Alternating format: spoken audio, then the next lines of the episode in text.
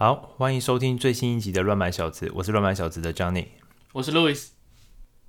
好，向新来的听众朋友简单介绍一下乱买小子。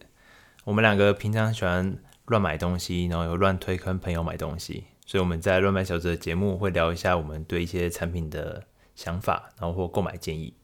有机会的话，我们也会讨论一下一些新奇有趣的消息，或者是一些我们想买的东西。那这周又有很多呃新奇有趣的消息可以分享。哎，这周我在 Instagram 上面看到一个比较有趣的新闻，是因为我 follow 那个那个死侍，Ryan Reynolds，哎，Ryan Reynolds，然后因为他影片或者什么的，就是有时候蛮搞笑，跟他老婆啊，或者说跟出席什么场合之类的，就还蛮搞笑的。然后就看到他有一个影片，就是讲说好像要要拍那个死侍三，他讲他好像就在影片里面讲说，哎，他很努力啊，然后很想要就是。把比较好一些好的体验可以带到第三集的内容，然后结果他说他什么都没做到，他脑筋一片空白，花了两年什么都没做到，然后他就说，所以他就是请了那个休杰克曼回来演金刚狼，然后休杰克曼就从影片后面就是出现，然后他就问他说，哎，就是兄弟能不就是能不能就能不能拍，就是用就是演一下金刚狼，然后来拍一下第三集。然后他就说 OK，然后我看完以后，我我完全没有去查证，因为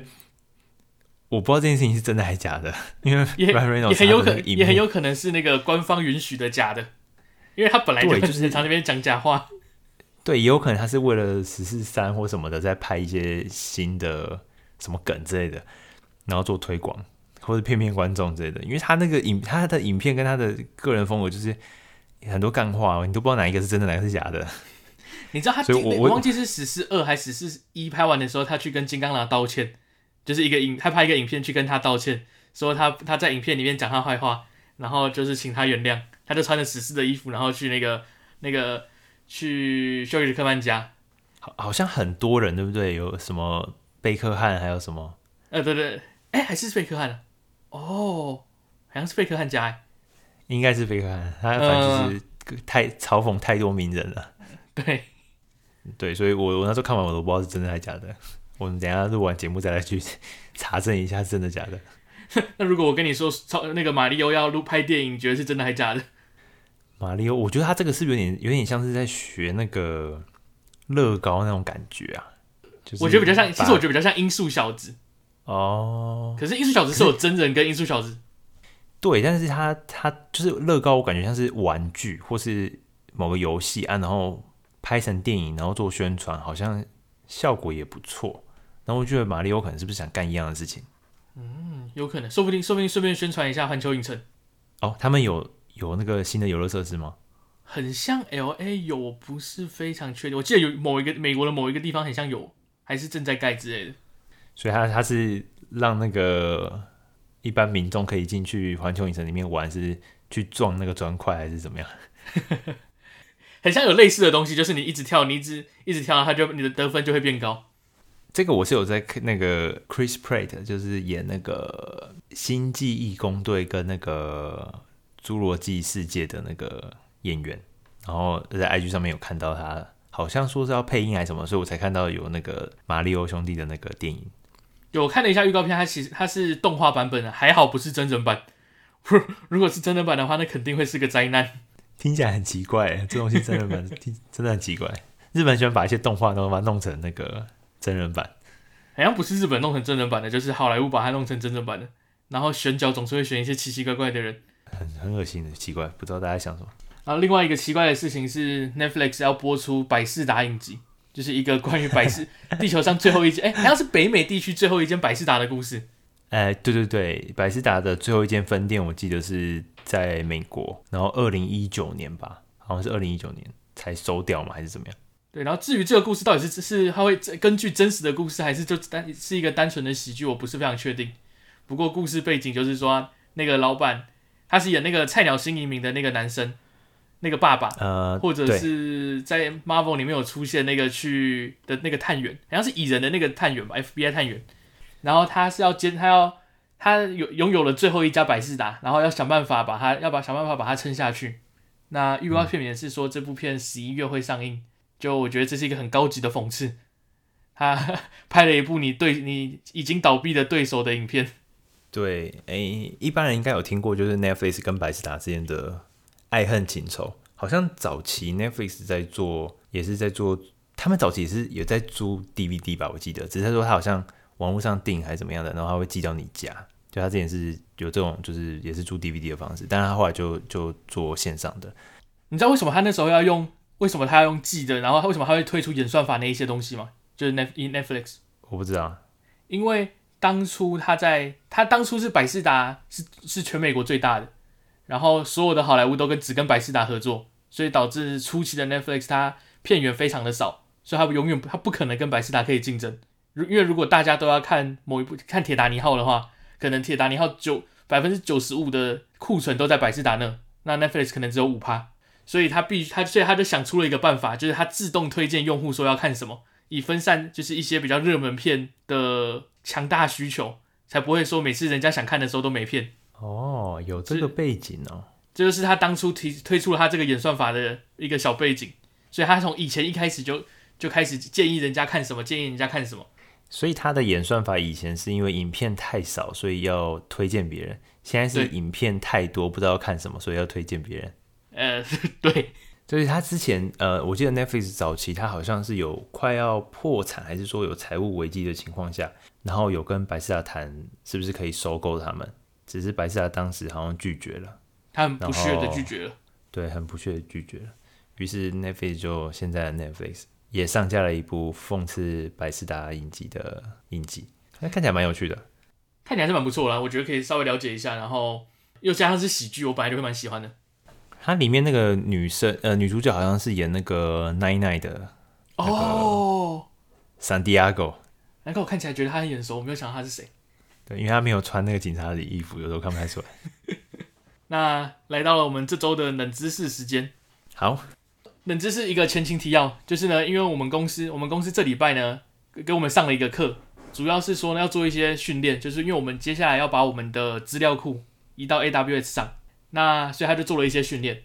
那他原本在哪里？原本我我们自己有我们的自己的资料库哦。然后所以现在是要对，现在是要把我们自己本地的资料库呢移到 AWS 上。那我的问题是呢，你如果是因为我们资料非常的庞大，可能有好几好几千万个 T 或者之类的，那我们要把这些资料呢移到云端上，应有什么做法可以做？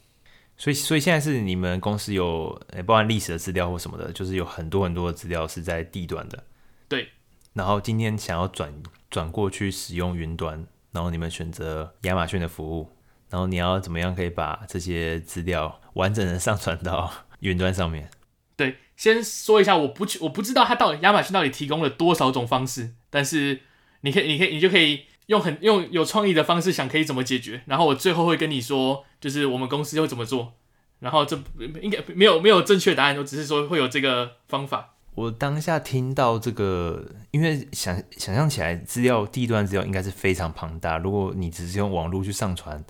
到云端上面，应该是很可能要非常久，你才有办法真真的正式开始使用 AWS 做呃资料储存跟运算。所以我在猜，说不定你你们公司可以把你们的硬碟提提供给亚马逊，然后让他们帮你到他们的资料中心。走有线的方式去转移资料，这第一个。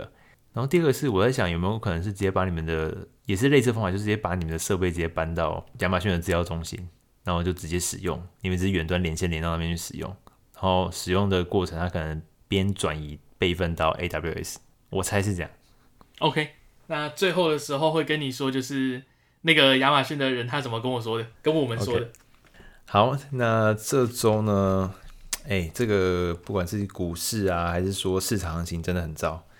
你像上礼哎，这礼拜这礼拜五，好像看到那个 AMD 有开财报，还是 guidance，就是说接下来就是 PC 的市场寒冬啊，然后生意很差啊，就是大家好像不愿意买东西。虽然我不太懂为什么这个时间点大家不愿意买东西，这个理由是什么？是大家没钱了，还是还是怎么样？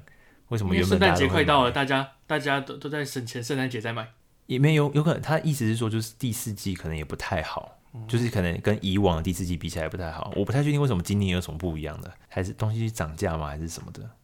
然后他们对未来的市场不乐观，那所以很多科技公司就开始因为生意差，然后呃股价也狂跌啊，然后还有听到有些甚至要裁员的嘛，脸书嘛，脸书好像也说要裁员，然后还有一些算收割用户嘛。我们这周可以来讨来看一下几个新闻，就是看这些科技公司用什么千奇百怪的方法，然后来收割用户。呃，土匪系列，对，我觉得第一个，我觉得他是惯犯呢。也不呃，反正他他总总是用这种方式来抢劫，就是我们之前讲过的逻辑。逻辑我不知道为什么他总是会在他的产品上产品线上面做做了一个 Mac 专用版本。像我之前说过的那个机械键盘，他现在就出了那个机械键盘，然后 For Mac。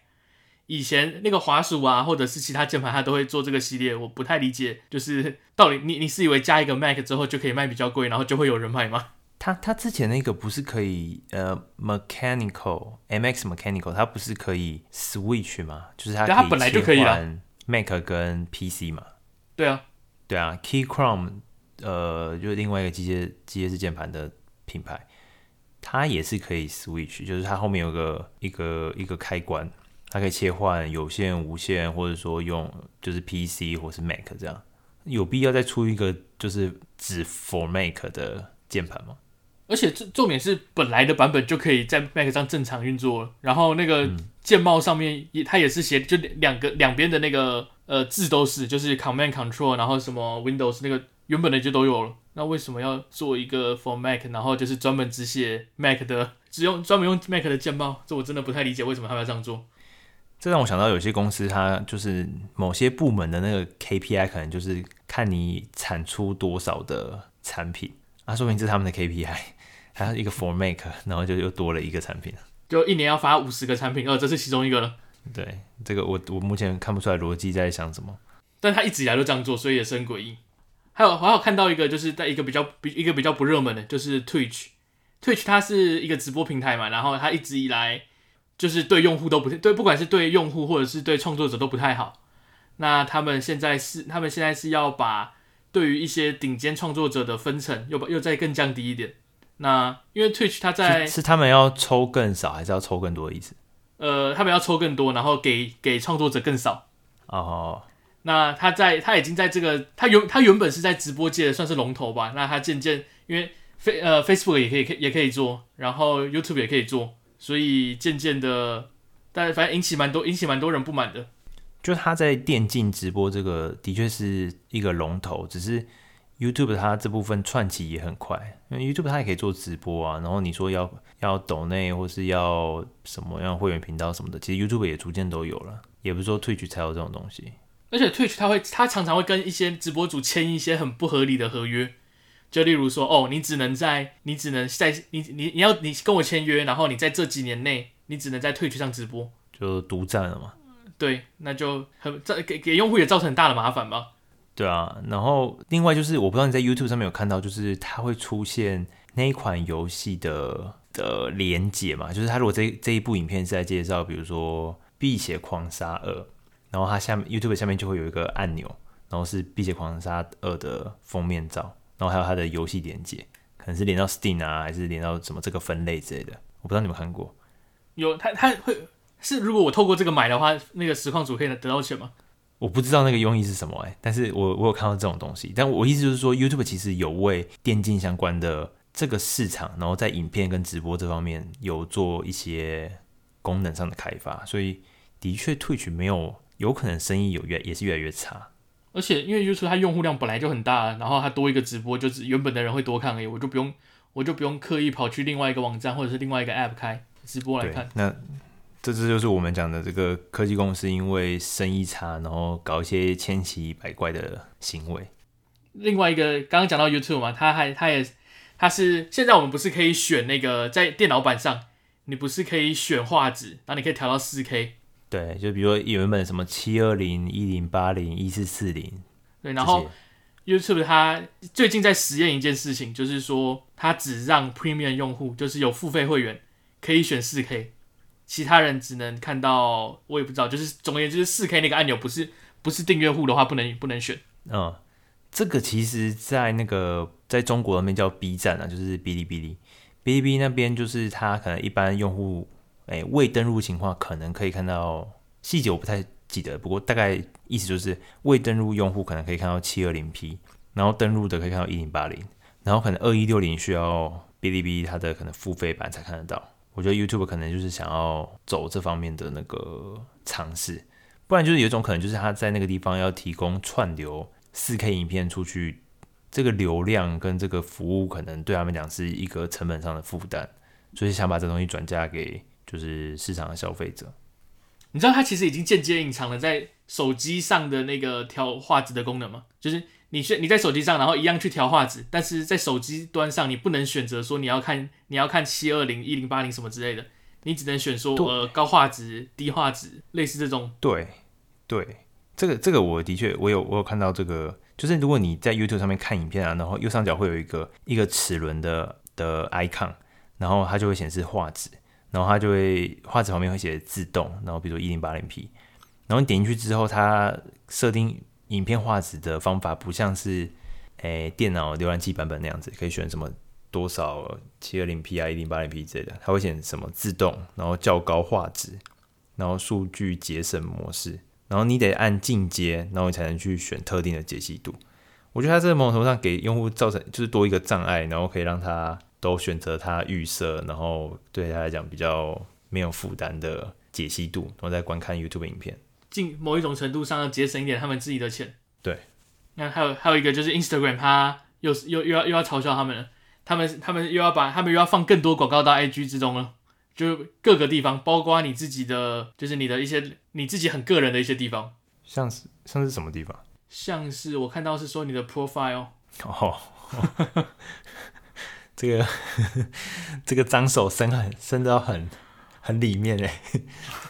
因为他他在 Reels 里面，然后跟那个 Story 里面，然后跟你的这个动态墙里面，已经有很多很多广告了，超级多广告，而且有些感觉，我就跟 Line 一样，就是有点广告爱省不省的，就有一些奇怪广告也有。你知道 Line 有有多了一个功能吗？什么功能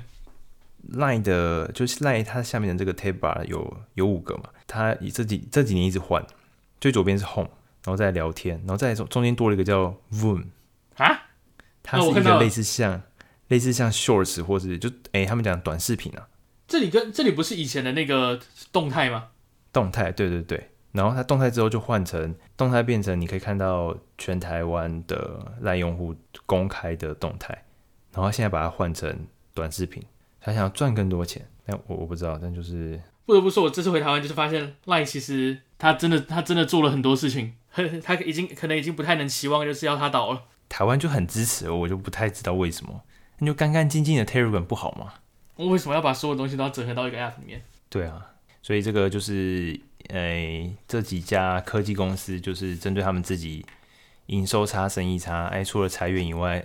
加减也从用户的身上，然后可以割一点肉来吃。那对 Meta 来说，就是在要你吞进去更多更多的广告，因为毕竟 Instagram 对啊，对。他们这家公司来说，目前是最红，然后流量也应该也是最多的的平台了。所以当然就是喂给用户更多的广告。他目前应该也没想到什么更好的方法。毕竟他们家的那个 VR 应该听说他们自己员工都没在用哦，真的吗？我看到也是啊，那个东西谁要用啊？对啊。然后一个接下来一个比较比较中性的，就是有点算不好不坏的吧。我觉得对于各对于大家都会有一点用，呃，对大家都会有一点好处的，就是有个 AI，它可以帮你自动生成一些图片。就即使你要找迷因图啊，或者是找什么图，就像是你可以直接说，呃，有一个末日机器人在吃甜甜圈自拍，然后就可以生成一张图，或者是你可以说有一个旋旋呃在月亮上的旋转木马。正在高速旋转，那它就可以帮你画出这种很离奇的，那个 AI 就可以帮你画出那种很离奇的图。那它这个服务上之前是在测试，现在应该是上上市了。就是对于这件事情呢，就是可能设计师可能就会稍微受到一点影响，因为毕竟任何人只要去砸一句话，他就可以画出一个这么逼这么逼真的图了。对，因为像那种，哎、欸，大家看过那种迷因图，都是去截那个电视剧啊，然后再配一些字幕啊，或自己再上一些字卡，然后就搞搞一个迷因图。然后现在就是有 AI 的算法，然后可以帮你拼出你想要的东西，那种乱七八糟都可以。我还看过那种什么，祖克伯在麦当劳打工，然后他就帮你画出这个东西。其实还，我觉得其实还蛮好笑的。那他人画的很像吗？还是他是用真他真的人，还是画的很跟他很像？他他的那个他那个画风是卡通的那种，所以他也知道这个人是谁。哎、欸，对，他还蛮像的，他还蛮像，就祖克伯那个穿穿着，然后艾迪达的拖鞋这样，然后灰色的 T 恤这样。那种报报纸的插画都可以直接这样用这样画，还不错。但是对设计师来说，这对设计来讲是一个好的服务，帮助你就是可能可以更好去发挥创意。比如说，我今天想要给客户一个什么感觉，然后里面放什么元素，我是不是可以先去网络上先自动生成一下那个图片，然后再用那个图片为基础，然后再来画你的东西？对你来讲是好事，还是你会担心接下来这个 AI 的平台有可能有一天会取代你的工作？就就不会有客户了，客户直接哦这样输出，哎不错，够用了，就这样，呃之类的。我我不知道对设计就是设计师来说，他们会怎么去看待这种新的科技。然后另外一个我觉得会有影响的，就是那种图线上图库吧。就是我知道 Adobe 他自己也有，就是你可以跟他，他会有一个图库，你可以如果你是订阅户的话，你可以一什么一个月下载几张。或者是如果你要多买的话，你可以另外跟他们买。当然不止 Adobe，还有很多其他平台，就是也是在做类似这种生意。就你可以跟他买图片。那他们那些平台就是有一些呃，会有一些摄影师、设计师在他们的平台上投稿。那当有人跟他下载下载了那些设计师的图的时候，他们就会把那些钱一部分给那些创作者。嗯。那所以如果当像刚跟大家很类似的，就是如果大家都可以自己产生图片的话，这对于这些图库来说，可能也会造成很大的影响嘛。对，但如果图库把这样子的，哎、这样的科技，然后当做是对手的话，我觉得他们这个赚不了大钱。他们应该要引用这种技术到他们图库里面，然后重新把手边有的图库，然后呃，用这样子的技术，然后组成全新的图给客户。那说不定你卖一张图，同时就卖了很多张主图嘞。就比如说，主克伯在麦当劳打工。然后你可能就组了两张图，一张是麦当劳的图，一张是主克伯的图。然后你这这张组完的图，你又同时卖了这两张照片了。所以你说有一个有一个人上传了一张主克伯的图，有一个人上传了一张麦当劳的图。那当当有一个人要搜寻主克伯加麦当劳的时候，他就卖了 卖他主克伯麦当劳跟主克伯加麦当劳。对啊，对啊，对对，比如说像 Shutterstock 这种图库来说，应该就可以。再赚更多吧。你对用户来讲，因为有很多图可以选啊，啊，你这个图库有这种 AI 帮你主动，就是组照片的这个功能，然后又很有趣，那 为什么不用你这个就好？然后你就可以直接从这个图库找到这个图，然后直接买那些图就好了。对耶，说不知道不知道不知道哪一家图库会率先使用这个功能，我希望不要是 Adobe，应该是某一家图库会先率先使用这个东西，然后 Adobe 再收购它。哦，这这更邪恶。你你知道？你知道那个他收 Adobe 收购了那个 Freak 吗？之前是 Adobe 的对手。我知道，打不赢就加入啊。呃，不是，他是打不赢就买下来，就 直接买下来，跟当初 Facebook 把 Instagram 买下来一样。然后再来，我们来看一下，就是似乎男人到了这个中年或中壮年之后，就会有一种那个自我感觉良好的一个现象。希望我们两个老了以后不要有这种。这种奇怪现象，我们这周看到了几个新闻，可以跟大家分享一下。一些蠢人蠢事。第一个我觉得很蠢的事情呢，是有在美国共和党有一个参议员，就是他们也是要要选举嘛，所以就是那个候选人会有做自己的网站啊、宣传什么的。那这个参议员就在 Twitter 上 po 文，就说：“哦，Google 搞阴谋，就是如果你去 Google 搜寻我的名字的话，我的网站永远不会出来。”就是被 ban 掉了，就是被对他的网站被 Google ban 掉了。就是 Google 跟这个世界故意要跟他作对，故意刻意把他的网站藏起来，不让大家看到。对的，但一般来讲，Google 它有点像是一个搜寻引擎，有点像是一个大型的爬虫，然后它可能会在网络上不断的去搜寻目前有的网站，然后透过他们的这个呃 SEO 的算法，然后去推荐用户说，可能你的这个关键字可能比较想看到什么哪一个网站。然后，如果我今天去搜寻这个共和党议参议员的名字，理论上他的网站应该要出现在他的搜寻列表里面，但是怎么样搜就是没有。你翻了十几页、二十页都没有。这问题呢，用先用最简单的解释版、最简单的方式来解释，就是呢，其实他在做这个网站的时候呢，他明确的跟 Google 说，呃，请不要，请不要，请不要把我的网站放在搜寻栏里，诶，放在搜寻的结果里面。就是像是这是什么样的技术？就是其实你在网页上，你可以因为像你刚刚说爬虫嘛，爬虫爬到一个网站网页的时候，它就开始由上往下爬。那你其实你可以放一个东西，你可以放一个，你可以写一串字在那边，跟那个爬虫说哦，请就是跟跟爬虫说哦，不要不要继续往下，请立即离开。那所以 Google 就不会继续看下去这个网站。就是告诉他说，我这个网站就是可能也许还在 pending，我说我还在还在哎还在制作当中，所以对我现在这个我虽然上线了，但是我并不是希望就是对 算 public。对，就像是呃，你可能我我可能做了一个网站，然后要给你看，然后但是我不想要让全世界的人都看到。对，所以他会在他的网站的这个呃内文里面去标记说，哎，请 Google 不要就是忽略我这个网站。对，那他其实，在那个网站他就做了这个设定，所以 Google 就永远找不到他的网站。其实我看到这个新闻，我是想说，其实对 Google 来说有有两个观点，第一个是如果 Google 是民主党的，那他就是他应该会先。降低共和党的网站的算法，或者是直接 ban 掉整个共和党。就是你这个参议员到底是谁？Google 有需要针对你到这种地步？所以我觉得这个真的是，这男人上了年纪是不是都会干这种事情？而且特地要把你抓出来禁掉，这还这个搞不好还很困难呢。有，有可能。那你不是也看到？你不是也看到一个，就是有一个人去苹果店的？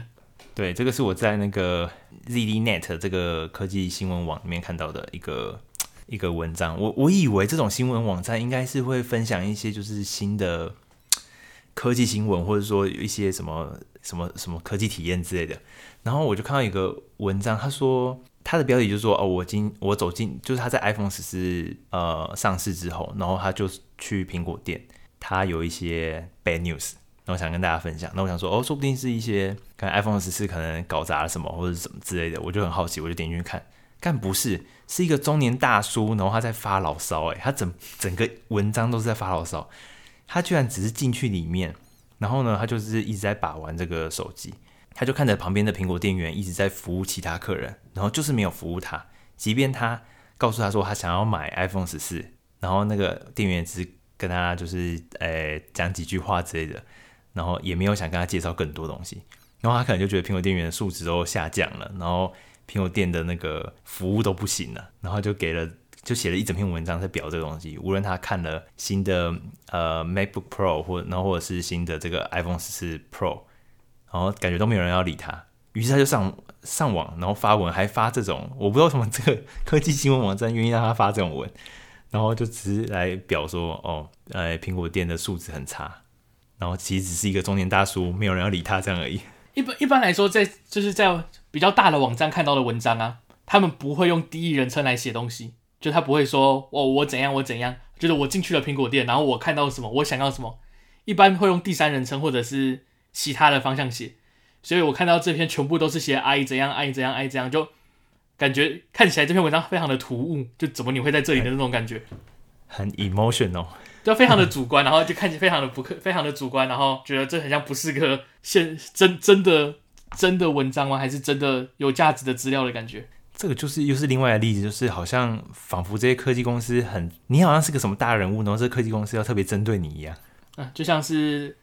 台台那个悠游卡说苹苹果针对他，不让他把悠游卡放到放到 iOS 里面。对，这又是另外一个新闻了，就是。最近柯文哲跟那个应该说台北市政府跟悠游卡公司，就是有他们推了一个新东西，叫做什么 Super Card 超级悠游卡，可以介绍一下什么是超级悠游卡吗？听起来听这个名字就很蠢。据说呢，这个这个功能呢，它是多了一个功能，就是可以你就可以左手拿着你的悠游卡，右手开用手机，你可以在手机上选说哦，我要加值五十块，然后把悠游卡把你的卡拿到手机上逼一下，你就可以加值了。因为过去我我在想，应该很多人都有这个，不管你有没有查过新闻，就应该很多人都有这个疑问，就是为什么不能用手机逼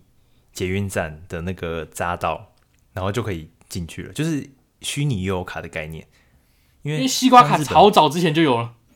对对对，日本它是有有西瓜卡嘛，然后西瓜卡本来就可以在手，就是用手机，然后用那个叫什么 N NFC 吗？嗯，应该是那个 NFC 这个功能，然后这样这样的通讯方式，然后去感应，然后就可以进去车站里面了。这本来就有功能，应该是跟着那个苹果钱包一起出来的功能。然后，但是优卡一直没有。柯文哲表示，就是他就是诶、一直他可能被苹果搞了，他跟苹果就是 iOS 这个系统站了两年，然后想办法要绕到这个他们这个这部分的功能，然后想要把悠游卡放进去 iPhone 里面，然后一直办不到，所以所以他们现在推出了这个超级悠游卡，这就是另外一个例子，就是好像这些科技公司为了你这个小小的国家、小小的城市，然后要推出这种这种东西，就是硬要特别要去挡你啊，我觉得这个有点荒谬。嗯，其实。我我我有两个想法，第一个想法是为什么为什么北为什么北捷他们不能直接让刷信用卡过就好了？就是你信用卡不是可以感应支付、感应感应付钱吗？那如果他可以用那个 Visa 或者是 Master 的那个感应付，那你用 Apple Pay 不就过了？只是你要扫脸哎。呃，对，但是那你拿信用卡你就不用，如果你是拿信用卡的话，你就直接 B 就过了。哦，因为因为他要拿给拿三趴给银行银行跟发卡公司，确实有可能。对，但是另外一个另外一个有点阴谋论呢，就是我在想是不是因为悠游卡公司它的卖实体卡片的收入非常高，所以他故意不想要、嗯、不想要就是减少这个卖实体卡的可能。哦，实体卡是不是买了有点像是有个押金吗？还是就是买买一张卡片是不是要要五十块吗？还是几十块？很久很久没有买了，不知道。但是我总我总觉得，因为他一直在出一些什么奇怪造型的悠游卡，什么。手把啦，或者是跟谁联名啊，或者是怎样，所以就让我不禁让我不禁怀疑，是不是因为他卖卖实体卡片的收入非常的高，所以他不想要把卡片整合到手机里面。这个我实在是不晓得为什么，为他在他遇，也许他真的有遇到什么困难，但是我不知道他讲他们说的这个困难到底在哪边，为什么要？而且他他他里面内文是有讲说，哎，苹果他自己有 Apple Pay。然后，所以呃，在优卡这部分，他们一直给了一些很多的这个阻碍嘛。但我觉得这个有点有点没关系，有点荒唐。而且，因为要有实体卡这件事情，我觉得非常尴尬。就假设如果有人刚到刚到这个地方，然后你要去，就可能刚从桃园机场下来，那你要去坐车，结果你没有那个是，你没有卡片，你就必须去那边买票，什么有的没的。其实你出国，然后你你你先把卡，就是你要去的城市的这个车票先买起来，买到手机里面，应该是很方便的事情。你又可以结合很多旅游网站，然后去推出你自己的东西，我觉得应该是很方便的事情。不过，anyway，我觉得这就是刚刚讲的中年大叔好像都会上了年纪都会发点牢骚，觉世界都要绕着他转一样。就不只要不配合他，就是针对他。另外一个就是我不确定是 不是不确定这是一个聪明的事情，还是一件愚蠢的事情。就是欧盟，欧盟通过说，在好像是二零二零二五年之后，所还是哪一年，反正就是不不久的将来，iPhone 必须使所有的手机都必须使用 USB-C 充电。它其实是针对呃所有的移动装置设备。我在想，有包含像电子书这种东西都要。讲白了，它就统一插口，就是那个它的那个插口的规格，全部都用 Type C。我觉得对用户来讲可能是好事啦，就是，可是我觉得每个人他在比如说自己办公室或是什么自己的家里，应该都会有两组可以充电的设备，到处跟人家借线这借线充电的事情应该很少发生的吧？我是觉得我自己如果一是电力根本就够用，二是我如果我知道可能不够用，我就一定会带。对，所以有些人会解读说，诶，欧盟通过这个统一充电标准法案是有一点针对。苹果去设置的，因为毕竟安卓已经大部分转成 Type C 了。可是我相信，就算他没有设，就是他没有通过这个法案，苹果应该也会在不久的将来把 iPhone 的这个 Lightning 接口换成 Type C，因为 iPad 也换了嘛。然后笔电也算是他最早统一的嘛，统一 Type C 这个也是他在推 Type C 的嘛。所以我不觉得他也许时程可能会拉比较长而已。我觉得他迟早也是会把 iPhone 换成 Type C，只是对欧盟来说，可能要求二零二五年以前，就是新推出的设备全部都要使用 Type C。然后他们很自豪哦，说什么可以降低这个环境的污染啊，可以少很多线啊什么的。然后他们两年之后，他就买手机不付你线了，因为你应该有线了。这个我觉得可能在自嗨吧，他们自己自嗨成分比较多。不知道，那可是他必须统一的话，那假设如果苹果那个苹果发明了一个新的接口。那它是不是就不能用了？我不确定他这个法案是什么意思，是指说 Type C 就一定要就所有人都要用 Type C，还是说不准你用 Lightning？就姑我们姑且当做它是所有手机都一定要用 Type C 的话，那假设就是我说苹果发明了一个新的接口，嗯，或或者是当初如果那如果当初电脑有规定说所有电脑都一定要有 USB A 的接口，那苹果就不能，苹果就不能，苹果就不能做出一个只有 Type C 的电脑了，那就不会有后面这个整合这世界的事情发生。对，所以针对这个法案推出之后，未来的世界会不会有人在推，比如说 Type D 之类的？对啊，那那那要怎么样才可以推出这个新的接口？对，这个点我就没有看到欧盟有提到什么新的解决方案了。这个就让我们继续看下去吧。然后另外一个关于苹果的事情是，他们呃，终于之前之前有说过一个，就是他们想要把智慧智慧家电做一个做了一个共做了一个协议。那那个协议叫做 Matter，就是把呃，可能就亚马逊啊、Google 啊，然后苹果他们的所有的智能家电都可以在这个平台上互相的操控。因为现在的状况是，苹果有自己的一套，然后 Google 有自己的一套，然后亚马逊有自己的一套。那所以你在买东西的时候就很麻烦，你必须假设你家里是用苹果的，那你就必须要只能买支援苹果的。那如果你是 Google 的，你那你就要买支援 Google 的。我觉得这部分就是它推出这个联盟嘛，就是 Matter 这个标准，然后我觉得可以帮助 IoT 的设备，就是智能家电相关的设备，其实可以有更好的发展。但是我的疑问会是，